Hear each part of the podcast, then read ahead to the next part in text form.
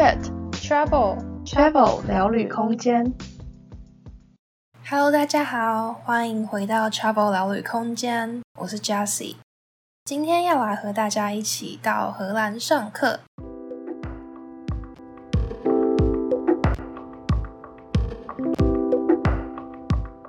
在荷兰上课这个系列总共会分成上下两集。今天这一集我会和大家分享比较制度层面的，像是荷兰的教育体制啊、学期安排、课程规划，还有上课的方式跟评分方式等等。那下礼拜的下集会和大家再详细的分享我这一年上了什么课，以及课程中发生了什么有趣的故事。在开始之前，想先邀请大家到我们的 Instagram 查看这一集的贴文。里面有我们精心制作整理的图文懒人包，大家可以边看边听，印象会更深刻哦。我们的 Instagram 账号是 Travel Space，C H A V E L S P A C E，网址连接有放在资讯栏里哦。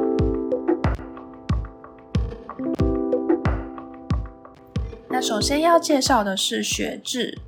荷兰的教育体制在高等教育这个部分，总共有分成三个类别，分别是 MBO、哈贝欧跟 MO。那这三个类别对应到台湾的体制的话，会比较像是四技五专、科大跟一般大学。前面两个就会比较注重专业实务导向的。那一般大学、研究型的大学就会比较注重研究内容啊、学术领域的。那据我在荷兰的朋友们的分享，他们说他们在小学毕业的时候就会有一个考试，经过这个考试之后，你就会走向这三条道路。那这三条道路通往到最后大学的阶段，就会是我刚刚提的这三个类别的学校机构。那在小学之后的这个考试之后呢，基本上你未来的道路就已经确定了，不像在台湾，可能我们是国中之后才会比较细的分高中跟高职嘛。但是你如果是读一般的高中，你在大学的时候还是可以选择念科大。但是在荷兰的话，据我同学们的分享呢，你如果之后想要转换跑道的话，变成说你要先完成你这一条路。假如说你原本是 MBO 这条路的学生好了，那你就要把 MBO 念完，你才可以往上继续念 HBO。那如果你还想要再念 MO 的话，你就变成说你 MBO、HBO 都要念完，才可以去念 MO。所以我一开始听到的时候就觉得哇，有一点难以想象，因为这样子会变成说要另外花更多的时间成本，而且你可能最终目标就是要念 MO，你也没有想要念 HBO。可是你却必须要把 HBO 念完才可以念 MO，所以我觉得这一点是还蛮不一样的。那我在荷兰交换的这一所学校呢，就是其中的这一个哈贝欧比较像科大的概念。那科大的话，它会比较注重实务导向，像我们学校会有非常多的企业参访啊，有些课程也会跟当地的企业直接合作，让学生直接帮企业做一个专案，可以学到更多实务的经验。那学校好像也还蛮注重实习的，所以我的同学们他们说他们可能有一两个学期就是完全是出去外面直接实习的。那接下来来简介一下我们这所学校的一年的学期规划。我们学校也会分成上下两个学期，就是 Spring 跟 Autumn，就是秋季班、春季班的概念。但比较特别的是，它一个学期里面又分成两个 period。所以就可以想象成小学期的概念吧，一个学期里面有两个小学期，所以一年总共有四个小学期。那它为什么会分这两个 period 呢？就是这两个 period 你真的是可以把它看成独立的学期的，因为这两个 period 里面你是分开来选课的，所以等于说你一堂课只上半个学期，大概三个月。像我那个时候上，通常一堂课都是六个礼拜而已。六个礼拜就会上完一堂课，所以其实这个课业压力是还蛮大的，因为他也不会说六个礼拜时间这么短就变内容比较少，它内容一样是很多的。那两个 period 之间呢，就会有一个验收的期中，练类似期中、期末吧，只是就变成不是一堂课有两个大考试，期中、期末，变成说一堂课有一个期末，之后下一个学期就变成另外一堂课，然后的期末这个样子。那就在学期的结尾，我们都会有一个 paper day，这个 paper day 就会是我们要缴交所有学期报告的时限。那可能就看每一堂课它的标准不一样，像有些课它是要做个人报告啊、个人书面报告、个人口头报告、小组书面报告、小组口头报告，或是考试，或是可能大杂烩，什么都有混在一起。就是每一堂课是不一样的，但它会有一个具体的 paper day。那比较不一样的是，它线上会有一个统一的缴交系统，每一堂课的缴交期限都基本上都是同一个 paper day。像我在台湾的大学也是会有一个线上的交报告系统，可是可能每一堂课他们的规划不一样，像有一些老师可能就会在真的期中、期末周的那一周要交报告或是考试，那有些老师可能就会提早啊，或是延后，就是每堂课感觉是独立的，但这边感觉就很像是全部合在一起，然后都是统一这个时间这样子。那学期结束之后，其实。好像没有台湾的这种寒假或暑假，尤其是寒假，因为我是在那边交换一年的嘛，所以我那个时候大概是一月中的时候学期结束，但是我们下一个学期大概一月底的时候就开始了，中间其实间隔不到一个礼拜，等于说你是根本没有放的概念。那暑假的话，我们也是大概六月底七月中的时候学期结束，然后八月中。八月底的时候就会开学了，所以其实暑假也没有很长，大概一个多月，不到两个月吧。那这样乍看之下好像假期很短，但是他们的假期是比较平均的分配在每一年之中。像是学期中间可能就会常常有一些一整个礼拜的假期，像是荷兰有国王节嘛，所以在四月底那个时候就会放一整个礼拜的假。那另外是大概九月、十月的时候，他们有一个叫做 Autumn Holiday。也会放一个礼拜的假，那还有就是十二月底圣诞节的时候会放两个礼拜的假，所以就会感觉说是一两个月之后你就可以放一个礼拜假，比较平均分配在一年里面，而不是说学期结束你就整个大放松一个月两个月这样子。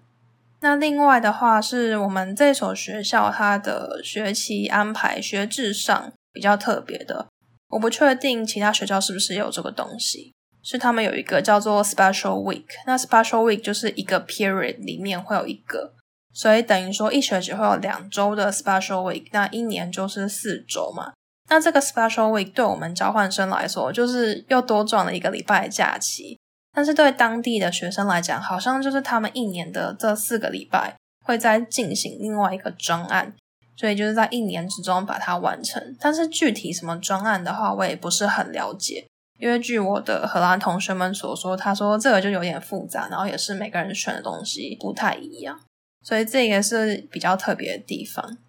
那另外的话，就是他们有一个叫做 minor 的东西，算是毕业一定要完成的事情。那这个 minor 在台湾可能会比较像辅系的概念，可是台湾的辅系可能说你申请了辅系之后，那下一个学期的选课，你就可以去选这个系的课。那也是跟你本科系的课一样，就是你自由安排你的课表。可能说我辅系的课上一三五的七八节啊，然后其他时间早上可能上我本科系的课，这个样子就会变成说是一个学期里面同时有上本科系也有上辅系的课。但是我们学校这个 minor 它跟辅系是不同的概念，它是一整个学期在完成这个 minor 的。那这个 minor 它有三种完成的方式。第一种就是你在自己的学校，你选我们学校自己开的 minor 课程，那这一整个学期你就会跟这个课程的同学在一起，这样一整个学期完完全全的在做这件事情。那第二种方式就是你一样在荷兰，可是你可以到荷兰不同的大学去完成这个 minor，那就是看你要去申请哪一所学校这个样子。那第三种的话，就是你可以申请到别的国家，可能是欧盟内的国家，也可以是其他的国家，就看你们学校签哪一个姐妹校，就比较像是我们交换的概念吧。所以这个 minor 它比较特别是说，你这一整个学期完全就是离开你本科系的概念，去上一个另外一个课程。那我其中一个学期就是选了一个这个 minor 的课，那一整个学期都是跟同一批同学在同一间教室，跟同样两个老师一起上这个课，就很像以前在台湾小学、国中、高中那种感觉，就是固定在一个教室，固定的一群人，就是会比较熟悉的样。所以这个是我也觉得蛮特别的地方。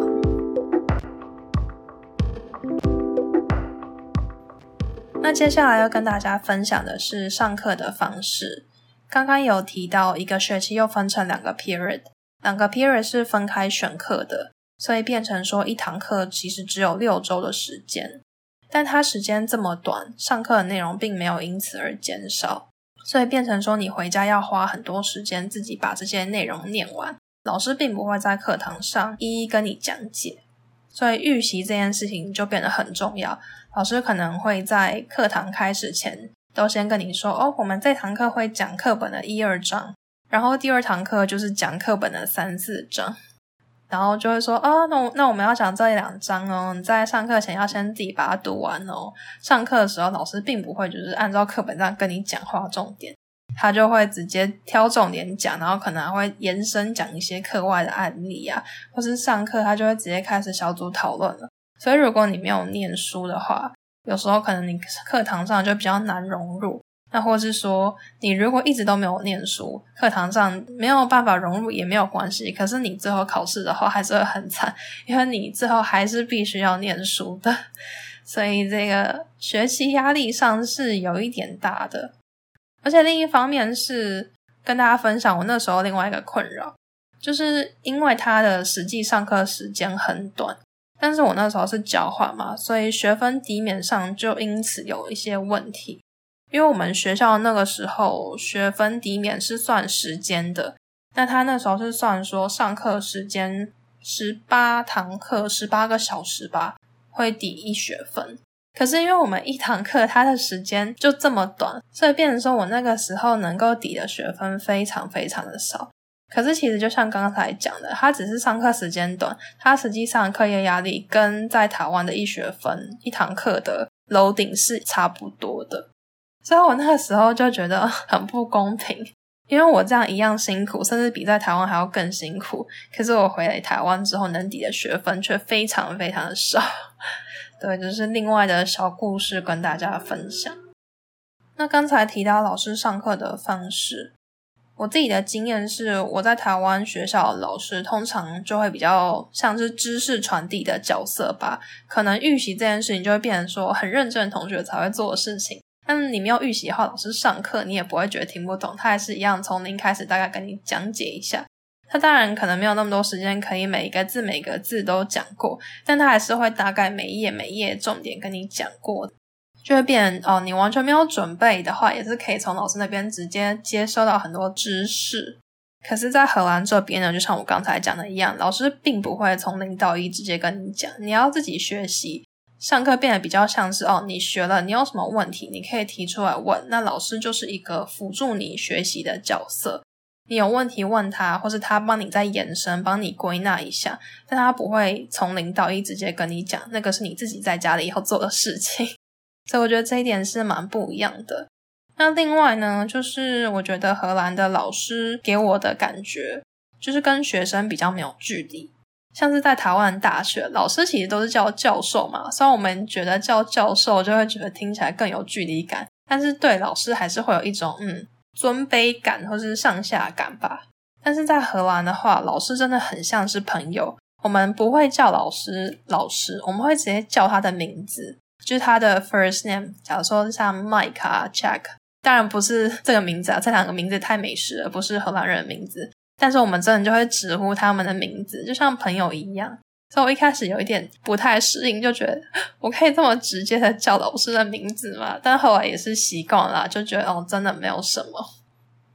那在上课的过程中呢，老师就是会稍微讲一小段，就会有一个讨论。那在前面他讲课的过程中，他也不是说就是哦，老师在上面讲，我们在下面自己抄笔记这样，他会变得很像是聊天，过程中也会一直跟同学提问啊，同时也会勇于发表自己的意见啊，就真的很像是一种聊天或是大型的讨论。那我遇过的每一个老师，几乎都是上一小段之后，都会安排一个问题跟探讨。那这个时间他就会稍微讲解一下，然后就要同学可能坐在附近几个稍微讨论一下这个问题，然后做一些发表。那有些问题可能就是真的很简单讨论，有一些可能是你真的要上网查资料。那过了这个时间之后，真的上台做一个比较完整的报告。那这个是在一堂课之中，可能不会只出现一次，可能一堂课会出现好几次的这种讨论，所以整个上课过程是比较轻松的。那我个人也蛮喜欢这种上课方式。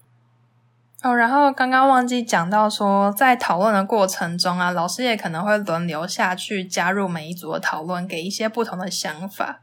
所以我觉得老师跟同学之间真的没什么距离，整个感觉就很像是哦，另外一个同学的感觉。那刚刚说，我个人蛮喜欢这一种上课方式呢，虽然我觉得比较会有参与感。像有时候在台湾上课的时候，可能一直听老师讲啊，有时候如果有些老师他的讲话方式比较平，没有什么抑扬顿挫的话，可能会有一点催眠。或者有时候这堂课他没有课本，然后你没有一个可以画笔记的地方，或者写笔记的地方。有时候就会很容易觉得好像只是在听，可是又不确定自己到底吸收了多少。那我觉得在荷兰这种上课方式呢，一直有这样子的讨论，就变成说有点像半强迫去逼你去思考。那因为你必须要完成这个讨论这个小报告，所以你就会去思考。那在思考或是跟同学讨论的过程中呢，你就会进而去发现说，哦，原来这个地方我还不是很了解。或者说，哦，我原本以为我了解，但是跟同学、老师讨论过之后，发现，哦，原来我理解方向是错误的。类似这一种感觉，就是可以很及时的检视你自己吸收跟理解程度在哪。那有什么问题，也可以很及时的跟同学讨论啊，或是跟老师提问。我觉得这一点就是跟在台湾的上课方式蛮不一样。最后要来跟大家分享的是荷兰课堂成绩的评分方式。他们的评分标准是零到十，所以要换算成台湾的概念会比较好理解，比起可能 A、B、C 啊、F 那种。但是它的零到十并不能完全直接对应台湾的零到一百。虽然说荷兰也是六分是及格，跟我们六十分一样，但是你得到这些分数的。容易度跟台湾是差距很多的，像是我在台湾的时候，我们细算是比较轻松，没有那么的艰难。像我听说很多二三类科系，可能全班没有人及格是一件很普遍的事情。那我们系上来讲，就是还好，你可能上课有认真听啊，回去有认真写作业、交报告的话，拿到八十分并不会很难。那你真的更认真一点的话，要拿到九十分以上，其实也不会说不容易。但是在荷兰呢，他们的给分方式相对是比较严格的。刚刚有说六分是及格嘛？那通常大家分数就会落在五分到七分这个 range，没有错，就是不及格，或者是六分到七分。那对他们来讲，七分以上就已经很不错了。所以我觉得会有一点像是我们八十分的概念吧。那八分以上呢，对他们来说是已经很好了。就是哇，听到同学拿到八分，就觉得哦，那你很厉害耶，就会很像九十分的概念吧。那九分或十分这种数字呢，基本上就是非常非常少出现的。如果出现这种分数的话呢，就代表那个老师真的非常非常欣赏你的成果。像我记得我们之前上课的时候，老师有讨论过这件事情，然后有问班上同学说：“诶，你们之前有人拿过九分或十分吗？”啊，其实也很少人，然后或是他们也可能过去两三年之中也只拿过一两次吧。所以他们的评分方式是比较严格的。说到这个呢，我又来抱怨一下 我们的交换制度。对，就是因为我那时候是交换嘛，所以跟刚刚一样，学分要抵免换算过去台湾的学校，分数一样也是要换算过去台湾的学校。但是呢，就是因为这个给分方式跟台湾的标准是不太一样的，所以导致呢，我在台湾换算回去的成绩变成没有很好看。我觉得这也就是有一点小不公平。因为我们在台湾的时候还是会做排行嘛，假如说你要领书卷奖之类的，就还是平等的去跟台湾的同学计算了。我可能很努力，很努力才拿个七点五分好了，我的同学可能就可以轻易拿到八十五分，但是我的七点五换算回去，可能就是很低的分数。所以我就觉得，就是那时候心情有一点哦，希望台湾的各个大学可以改善这样的制度。我那时候是有听说，好像成大吧，他们不会算你交换时候的分数，他们就会直接算你有这个学分，可是他们不会算这个分数，因为我觉得这个分数影响比较大，是你整个大学四年的成绩单。假如说你未来有想要申请国外的研究所，那国外的大学可能会看你大学成绩的 GPA 嘛，所以就变成说我这样换算回去，相对来讲比较低的分数，就会影响到我的 GPA。所以我觉得这个是当时心情还蛮怄的部分，也跟大家分享一下荷兰这个非常严格的成绩评分标准。所以整体而言，我觉得荷兰的课程算是蛮扎实，也还蛮硬的。你看，他一个学期分两个 period 上课，然后这么短时间你要读这么多的内容，然后他的成绩给分方式又没有说非常的容易，所以如果你是很认真又想要拿好成绩的学生，你就要花很多很多时间，可能很认真念书，然后很认真做报告。那这个只是我们哈贝欧而已。像我在网络上看其他的部落客分享，他们是念 MO，就是研究型的大学，课业又更重更重。他们一个学期好像分成三个 block 吧，然后学的内容可能又更深啊，更学术。所以我觉得荷兰的这个上课的方式真的是非常非常密集的知识轰炸。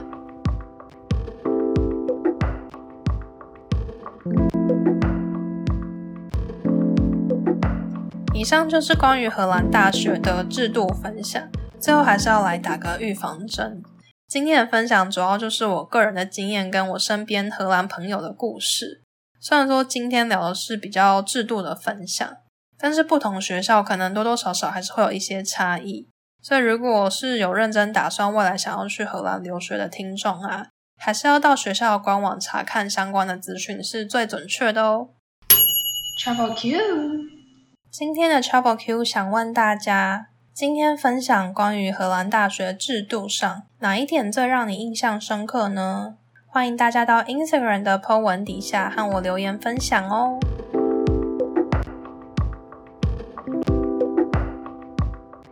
今天也很开心可以跟你一起聊聊天，回忆在荷兰上课的那些日子，想起我那个时候 Paper Day 的时候，真的超级崩溃。我还记得其中一个 Paper Day，他刚好遇到那里的复活节连假吧。然后我那个时候的室友大部分都是荷兰人，所以他们复活节就是一个当地蛮盛大的节日，他们都回家了，所以整个家里面就只剩我一个人。然后我就一个人很悲催的在那边赶报告。那时候复活节连假好像五天吧，我五天里面五天都还不敢报告，诶，真的是超级崩溃的。我还记得我之前上的那个 minor 刚开学的时候，老师还有分享一个课表，就是说哦，这个是我对你们的期待，就是说你可能平常一到五平日的上课时间，就是你在学校上课嘛，那可能你上课也不是像那种朝九晚五的上班族，你可能中间有空堂，那他就会说这个中间的空堂时间，你就可以安排来学习，不管是自学，或是做报告等等的。